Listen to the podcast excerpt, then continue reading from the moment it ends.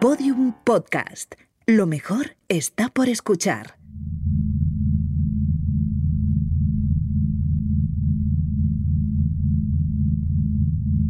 ¿Habías caído en la cuenta de que Gravity, la película de Alfonso Cuarón, se puede leer como un debate entre el Big Data y el storytelling? ¿De qué hablamos cuando hablamos de datos masivos? ¿A qué ritmo crece la cantidad de datos que existen en el mundo? ¿Qué implica el tránsito de un paradigma basado en la idea de precisión a otro basado en la de aproximación? ¿Cuáles son los libros y las series de televisión que nos pueden ayudar a entender el Big Data? Enseguida algunas respuestas y nuevas preguntas para pensar y aprender juntos en Solaris, ensayos sonoros para ser más contemporáneos.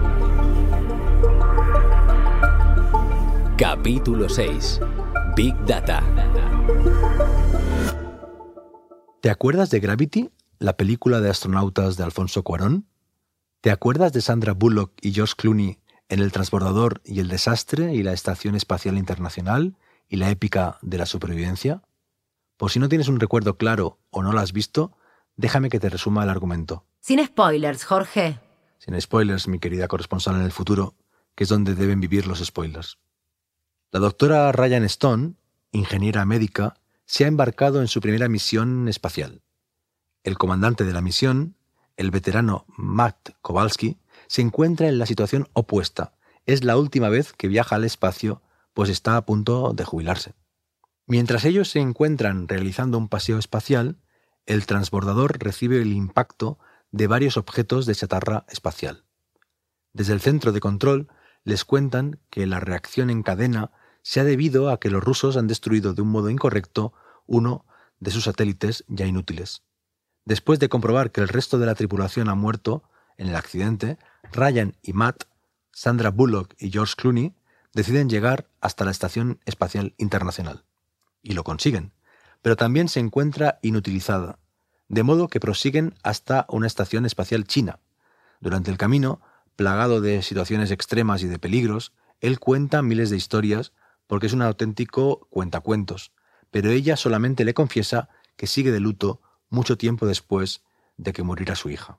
Madre mía. Es la primera vez que escucho una tos algorítmica. Nunca dejaré de sorprenderte. No spoilers. Vale, vale. Aquí me detengo.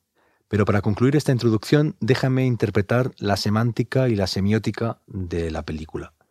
En los doce primeros minutos de Gravity, en los cuales él sobre todo cuenta batallitas y ella habla muy poco, se menciona seis veces una palabra clave de la película en particular y de nuestra época en general.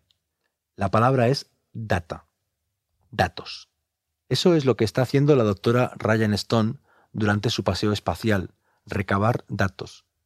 Recordemos esa idea, la obsesión por los datos que se encuentra en todas partes, en ciencia, en tecnología, en medicina, en estadística, en Internet, en el espacio. Sobre todo en el espacio, como plantea la película. En un espacio lleno de basura, de chatarra, de viejos satélites y viejas sondas en desuso, que durante décadas lo que hicieron fue también archivar y transmitir datos. En el siglo XXI cada vez tiene menos sentido la extracción de minerales en la naturaleza. Hay tanto metal en el mundo, tanta chatarra, que el gran negocio está ahora en la logística y el reciclaje, no en la extracción. Pero en ese mismo panorama ha nacido una nueva ciencia, la data science, la ciencia de datos, y con ella una nueva práctica, la minería, no de metales, por supuesto, sino de datos. De grandes, enormes, monstruosas cantidades de datos. A eso envían a la doctora Ryan Stone al espacio, a recoger datos. Pero no serán los datos lo que la salvarán, como veremos al final de este capítulo de Solaris.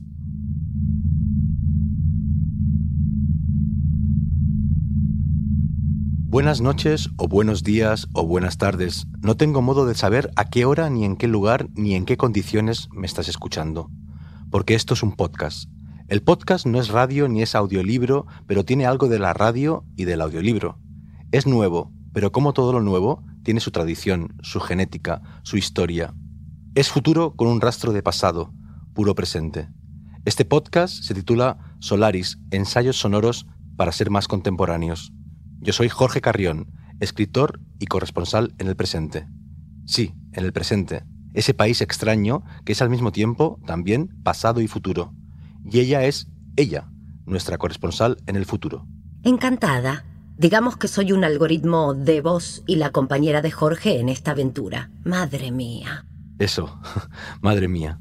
En cada capítulo de este podcast vamos a examinar aspectos de nuestra realidad que tal vez sean las vanguardias de lo que está llegando, de lo porvenir. Vamos a pensar la ciencia y la tecnología más innovadoras en el contexto de la filosofía, de las artes, de las narrativas. Vamos a recomendar libros y series, con nuestros corresponsales en plataformas tecnológicas, en tecnologías diversas, en lenguajes artísticos y en festivales expandidos, y contigo.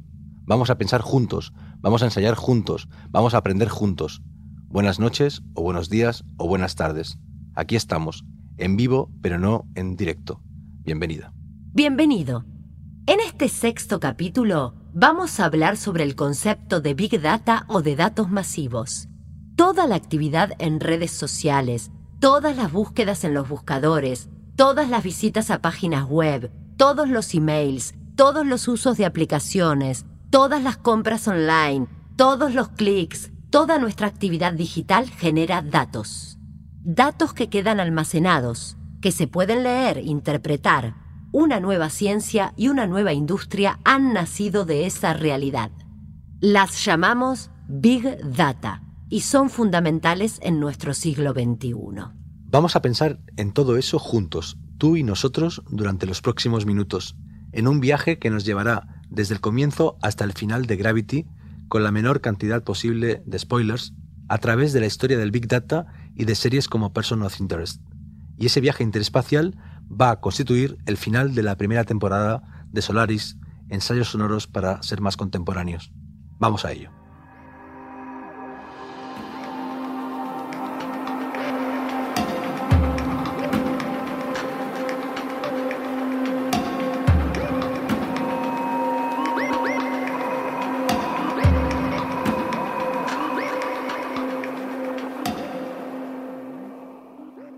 Es muy conocido Alan Turing, considerado por muchos como el padre conceptual de la inteligencia artificial. No lo es tanto Claude Shannon, que fue su compañero en Bell Labs durante los años 40. Turing codificaba numéricamente las instrucciones para, por ejemplo, descifrar los códigos secretos de los nazis. Shannon, en cambio, creó códigos para genes y cromosomas, y es el autor de un libro importante en la historia de nuestra relación con los datos, con la información, la teoría matemática de la información. En su ensayo La información, historia y realidad, el ensayista James Blake cuenta una historia muy elocuente sobre Claude Shannon. Un día de verano de 1940, Shannon hizo un experimento mental del que se conserva el papel que lo documenta. Una lista. Imaginó en ella la capacidad de almacenamiento de bits de varios soportes de la época en potencias de 10. En el extremo inferior situó la tarjeta perforada de las computadoras. En 10 a la cuarta potencia escribió Página mecanografiada. En 10 a la quinta, Constitución genética del hombre. En 10 a la décima, la Enciclopedia Británica. En 10 a la decimoprimera, una hora de una película en color. Y por último, en lo alto de su lista, situó la Biblioteca del Congreso de los Estados Unidos, 10 a la cuarta. Ireneo tenía 19 años, había nacido en 1868. Me pareció monumental como el bronce, más antiguo que Egipto, anterior a las profecías y a las pirámides. Pensé que cada una de mis palabras, que cada uno de mis gestos, perduraría en su implacable memoria. Pero es terrible eso, es un lindo cuento. Me entorpeció el temor de multiplicar ademanes inútiles. Claro, porque lo estaba cargando de datos a Funes. ¿Qué es lo que está pasando ahora que están registrando lo que decimos? Claro, usted no quería pesar sobre él. Sí. Qué terrible. Y termina, Ireneo Funes murió en 1889 de una congestión pulmonar. Claro, pues tanto tiempo de espaldas en la cama. Sí. Y, muere muy joven, ¿no? 19 años. 19 años, sí. Este, este cuento Muy joven y estúpido, todo de memoria nada más. Este Era un cálculo aproximado, especulativo, era la imaginación de un mundo futuro en que todo se pensaría así, a través de grandes cantidades de datos. Big Data se podría traducir como datos masivos. Es una ciencia de la predicción basada en enormes masas de información. Aunque a menudo se hable del Big Data como de una rama de la inteligencia artificial o machine learning, en realidad no se trata tanto de enseñar a pensar a la máquina, sino de utilizar los algoritmos matemáticos para llegar a probabilidades que se puedan aplicar. En estos momentos solo se analizan de un modo útil el 5% de los datos que hay en Internet.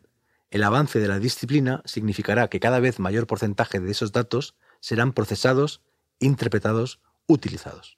Algunos datos para entender de qué hablamos cuando hablamos de datos masivos. En 2020, antes de la pandemia global, había más de 4.500 millones de usuarios de Internet, cerca del 60% de la población mundial que pasaban un promedio de más de 6 horas conectados al día. Pero ojo al dato, había cerca de 20.000 millones de dispositivos conectados, más de 4 por cada persona conectada. Ordenador fijo, ordenador portátil, asistente, teléfono móvil, tableta, pulsera de actividad, reloj, etc. Antes de la COVID-19, se preveía que este año se harían 40.000 búsquedas en Google por segundo. El Internet de las Cosas estaba generando 5 trillones de datos diarios, y cada uno de vosotros, humanos, tenía que llegar a generar durante este año 1.7 megas de información. En conjunto, durante estos próximos meses, llegaríamos a unos 44 zettabytes. Cada zettabyte equivale a mil millones de terabytes. ¡Qué vértigo, madre mía! Y más vértigo si pensamos que se estima que el virus ha aumentado en más de un 20% esos pronósticos. Y que lo digas, querida ella, nuestra corresponsal en el futuro. Puro vértigo. Esas cantidades imposibles de datos solamente pueden ser procesadas por algoritmos. Son ellos, bueno, vosotros, los que excaváis la famosa minería de datos para encontrar oro. No siempre con éxito, por supuesto. En 2009, Google creó Google Flu Trends para analizar las tendencias de la expansión de la gripe, pero sus resultados fueron demasiado erróneos y en 2014 la iniciativa fue cancelada. Desde entonces, el aprendizaje de los algoritmos no ha hecho más que incrementarse, hasta el punto de que Blue Dot, una empresa canadiense de Big Data, supo el pasado 31 de diciembre, un poco antes que la OMS, que se había iniciado la epidemia de coronavirus en Wuhan, China. Y no solo eso, también pronosticó correctamente que el virus viajaría primero hacia Bangkok, Seúl, Taipei y Tokio. ¿Cómo es posible? La empresa no revela sus métodos, pero se sabe que posee una inteligencia artificial que es capaz de procesar información en más de 30 idiomas y que busca noticias de casos de enfermedad en todo tipo de publicaciones, Después analiza las conexiones aéreas y así lleva a cabo sus diagnósticos. Diagnosis es una palabra de origen griego que significa reconocimiento o discernimiento, pero como sabemos, desde Hipócrates, el diagnóstico es un ejercicio de presunción, la formulación de una hipótesis. Según ciertos síntomas, el médico interpreta que el paciente sufre esta o tal dolencia. Si un médico lo hace teniendo en cuenta 10 o 20 o 30 factores, un algoritmo baraja miles cientos de miles, millones, pero este no procesa la información en clave de causa y efecto, sino en clave de correlaciones. Y el sentido recto de correlación, según el diccionario de la Real Academia, es correspondencia o relación recíproca entre dos o más cosas o series de cosas, pero su acepción en el campo de la estadística es medida de la tendencia de la evolución de dos variables. No es una realidad quieta, sino una realidad en configuración, variable, en movimiento, una tendencia. El Big Data supone el triunfo de las tendencias.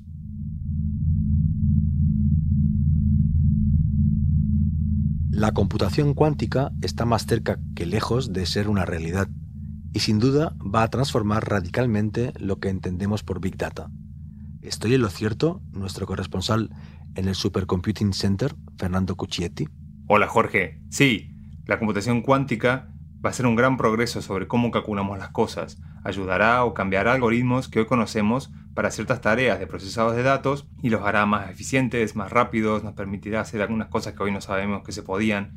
Pero hay algo aún más profundo. Existen teorías en las que la información y su procesamiento son el elemento fundamental de nuestro universo, no los átomos o las partículas, sino la información en sí.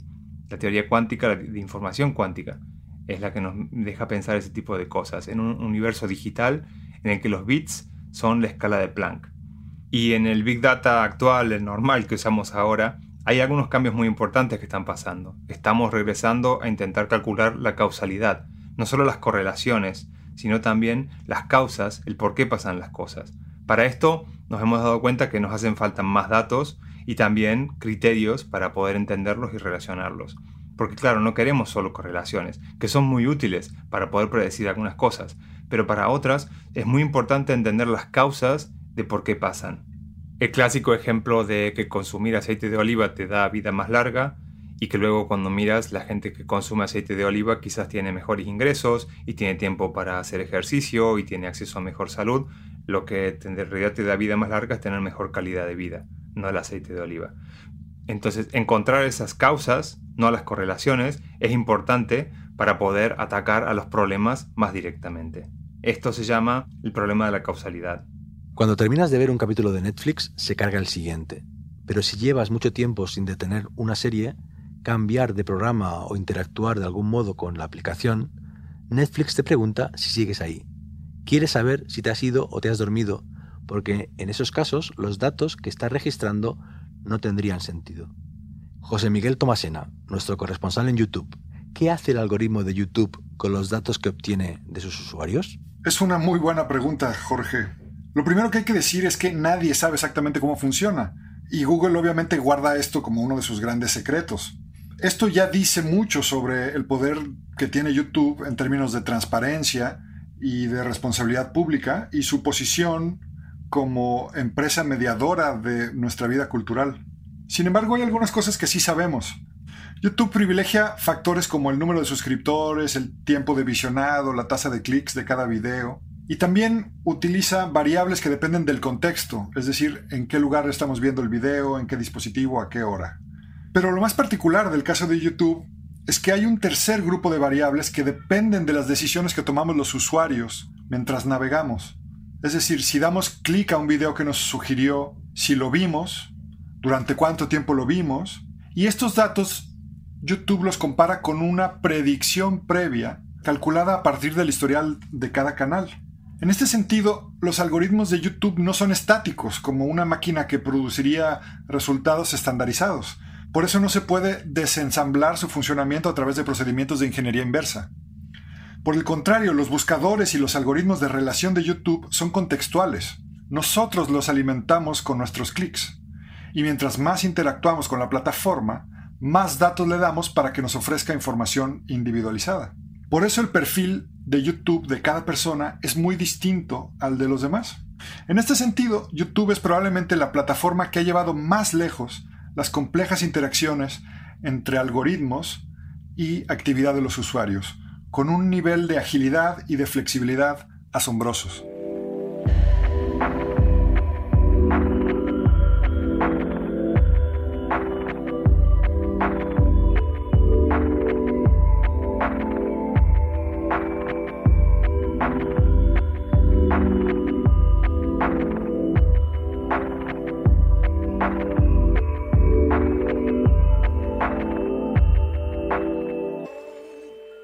Una de las series de televisión comerciales más emblemáticas de la década pasada fue Person of Interest, una idea original de JJ Abrams y Jonathan Nolan. Por si no la has visto, te cuento que aunque sus protagonistas humanos sean el señor Finch, un misterioso millonario programador informático, y John Reese, un exmilitar que ni pestañía cuando pasa de la pistola al bazooka, su auténtico protagonista no es humano. Su nombre lo dice todo, The Machine, la máquina. La máquina es un sistema de vigilancia masivo creado para monitorizar y analizar los datos procedentes de cámaras, emails, llamadas telefónicas, sistemas de audio, con la intención de prever actos violentos, sobre todo asesinatos. The Machine le da un código al señor Finch, este investiga cuál puede ser la amenaza y John Reese intenta evitar la muerte de la víctima probable. Cuando cayeron las torres, usted estaba en un hotel de México. Yo estaba aquí, trabajando. No supe lo de los ataques hasta por la noche. Verá, señor Rees, hasta ese día pasé la mayor parte de mi vida haciéndome muy rico. Y de pronto el dinero no parecía gran cosa. Después de los ataques, el gobierno se otorgó el poder de leer cada correo, de interceptar cada móvil. Pero necesitaban algo que pudiera buscar, que pudiera separar a los terroristas de la población civil antes de que actuaran. La gente quería protección, sin importarles cómo se les protegiera, así que al descubrir un sistema válido, lo mantuvieron en secreto. ¿Y usted cómo lo sabe? Lo creé yo. Mejor que ficción, la policía predictiva existe desde los años 90. El primer programa de análisis predictivo de Europa, ANACRIM, fue implantado en Francia en 1994, pero en los Estados Unidos se experimentó con ese tipo de algoritmos especialmente mientras se emitía Person of Interest. De hecho, la revista Time destacó la policía predictiva como uno de los mejores inventos de 2011. Se ha vuelto muy común en muchos departamentos policiales de los Estados Unidos, algunos países europeos o, por supuesto, China. Evidentemente, existe de fondo un debate ético fuerte. Lo que hacen esos programas es muy parecido a lo que hacen los programas de regulación de tráfico en las grandes ciudades o de predicción de terremotos, pero estamos hablando de policías, criminales, víctimas, no de coches ni de seísmos, sino de seres humanos. Y ahí entran en juego los prejuicios, la estigmatización, los guetos. Si el programa predice un aumento de la tasa de crimen en un determinado barrio durante una fiesta determinada, y por esa razón acuden más coches de policía de lo habitual a esa zona, tal vez se evite algún problema, pero también seguramente se está minando el derecho de reunión o se está criminalizando a muchas personas que simplemente querían divertirse. Supongo que ese es el gran problema del Big Data, que atañe a personas individuales, concretas. Como vemos con The Machine, en Person of Interest, la mirada algorítmica no ve a los seres humanos, observa fenómenos colectivos, los traduce a ceros y unos, pero es incapaz de observar lo concreto. Para Amazon no hay libros, no hay textos, hay masas de información, cadenas de acontecimientos, procesos de comercialización, beneficios. La sociedad tendrá que desprenderse de parte de su obsesión por la causalidad a cambio de meras correlaciones. No sabremos por qué, sino solo qué. Leemos en Big Data, la revolución de los datos masivos, de Víctor Meyer Schomberger y Kenneth Kukier. Si bien Google puede hacer una estimación de cuántas chicas adolescentes hay embarazadas en el mundo, sin acceder a los archivos médicos, solamente a través de las búsquedas que han llevado a cabo en sus dispositivos, en cambio, no puede entender, al menos todavía, por qué se quedaron embarazadas. Pero el conocimiento de la cifra de chicas embarazadas, sus domicilios, las distancias a las que viven de los hospitales o farmacias, sus ciudades, sus países, los sistemas sanitarios, etc., toda esa información, cruzada con tantos otros datos, es muy útil, política y comercialmente, sin que se deban saber los motivos por los que no usaron los métodos anticonceptivos. Estamos ante un cambio de paradigma, de la causalidad a la correlación, de la precisión a la aproximación, o al menos ante un cambio de mito, porque el diagnóstico de los médicos siempre ha sido aproximado, y los juicios humanos siempre han demostrado un gran nivel de error, pero se basaban en síntomas que llevaban a diagnósticos, en pruebas o evidencias o testimonios que llevaban a conclusiones, causas y efectos. Del pasado se extraen los datos que explican el presente. Lo que propone en cambio el Big Data es un giro copernicano. Del presente se extraen miles, millones de datos que forman patrones que predicen esa parte del presente que ya es futuro, y el margen de error cada vez es menor.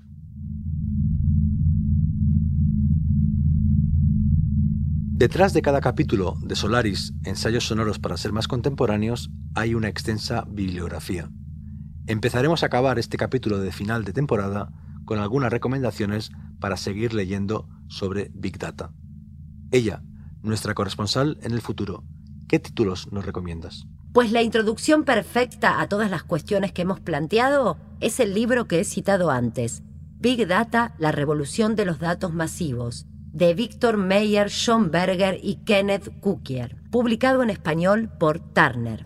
Para lectores de nivel más avanzado, y sobre el estado de la cuestión ahora, en 2020, recomiendo un ensayo más reciente, Tristes por Diseño, Las redes sociales como ideología, de Gert Loving, publicado por Consoni, donde leemos, el fantasma de datos del yo comienza a desmoronarse. El sistema produce tal cantidad de datos que cualquiera se convertirá en sospechoso o bien nadie lo hará. La mina de oro de los datos de pronto se convierte en basura digital. Sin duda, estamos ante un inminente cambio de modelo y ante el advenimiento de nuevas estrategias para que los algoritmos, que empiezan a saberlo todo sobre ti, encuentren nuevas utilidades al procesamiento de datos más allá de los fines comerciales y de biocontrol. Gracias, ella. ¿Y qué libros, películas, series o lecturas en general nos recomiendan Fernando Cuccietti, nuestro corresponsal en Supercomputing, y José Miguel Tomasena, nuestro corresponsal en YouTube? Pues aquí en las recomendaciones tengo muchas para dar. Hace muchos años el equipo de Data Science de Facebook se habían entretenido un rato largo prediciendo, por ejemplo, cuándo las parejas se iban a romper y ese tipo de cosas que las sabían con antelaciones mucho antes que las mismas personas. En esa, en esa misma vena, el equipo de OkCupid, antes de que existiera Tinder, uno de estos sitios de citas, hacía este, este, tipo de estudios y los publicaba en un blog, que luego recopilaron en un libro que se llama Dataclism, Dataclismos, de Christian Ruther. Este libro es muy divertido y cuenta muchísimas cosas que van sacando del Big Data y de cómo interactúa la gente en este tipo de, sitios. El libro de Information de James Gleick nos sirve para entender cómo los datos y la información han pasado a tener un rol tan central en nuestra sociedad de hoy. El libro de Book of Why, La nueva ciencia de la causa y el efecto de Julia Pearl, es muy interesante sobre cómo está cambiando nuestro análisis estadístico gracias a las nuevas técnicas y al Big Data. Luego cuando vemos el Big Data, cómo se mete dentro de la cultura, hay muchísimas películas que me gustaría recomendar. Una de ellas para entender el nacimiento de la era de la información es The Imitation Game, sobre la vida de Alan Turing. Y luego más reciente, el Big Data en el deporte y la película Moneyball, que bueno, eh, además de ser muy entretenida, está basada en hechos reales. Y algo un poquito más a ficción, Minority Report, con Tom Cruise, hablando de la causa-efecto, de lo que tienen las predicciones, el, tomar predicciones sobre los datos cuando estos pueden tener sesgos, afectan la misma realidad que uno está intentando predecir. Referencia obligada son quizás algunos episodios de Black Mirror, que piensan sobre cómo puede afectar la sociedad, las nuevas tecnologías, y un poquito más alegre y optimista, la película Her, ella, que nos habla de una historia romántica y de trasfondo lo que se está contando es en realidad una cosa muy interesante que es la teoría de la singularidad, cómo vamos a quizá llegar a un, momento en el cual los avances de la, de la, tecnología son mucho más rápidos que lo que nuestra, nuestra sociedad puede cambiar. Pues yo quiero recomendar dos libros. El primero es La cultura de la conectividad de José Van Dyck, editado por Siglo XXI. El capítulo dedicado a YouTube es buenísimo, pero no solo, porque analiza todo el ecosistema de medios digitales. Y lo interesante es que Van Dyck muestra cómo la conectividad, es decir, el número de suscriptores, de likes, de views, de followers que tenemos, se convierte en una mercancía. Esta mercancía eh, tiene forma de datos, que es lo que usan las empresas tecnológicas, pero también es una mercancía que nosotros, los usuarios, los usamos para intercambiar, para construir jerarquías, para acumular capital en distintos sentidos. De modo que las plataformas funcionan precisamente porque han conseguido crear una cultura alrededor de los datos y de lo que los datos significan. Y el segundo libro es metodológico, se llama Digital Methods de Richard Rogers, editado por el MIT. Rogers es un académico que dirige el grupo Digital Methods Initiative de la Universidad de Ámsterdam, que ha trabajado para desarrollar metodologías, herramientas y técnicas de investigación digitales para desentrañar precisamente cómo funcionan los algoritmos, los rankings, los buscadores y otras tecnologías de la web. Es un libro que está en la vanguardia de los métodos de investigación social y que también en la página de eh, este grupo, en Digital Methods Initiative, hay una serie de herramientas y de recursos que están abiertos para que cualquier persona que quiera estudiar la web desde esta perspectiva pueda hacerlo.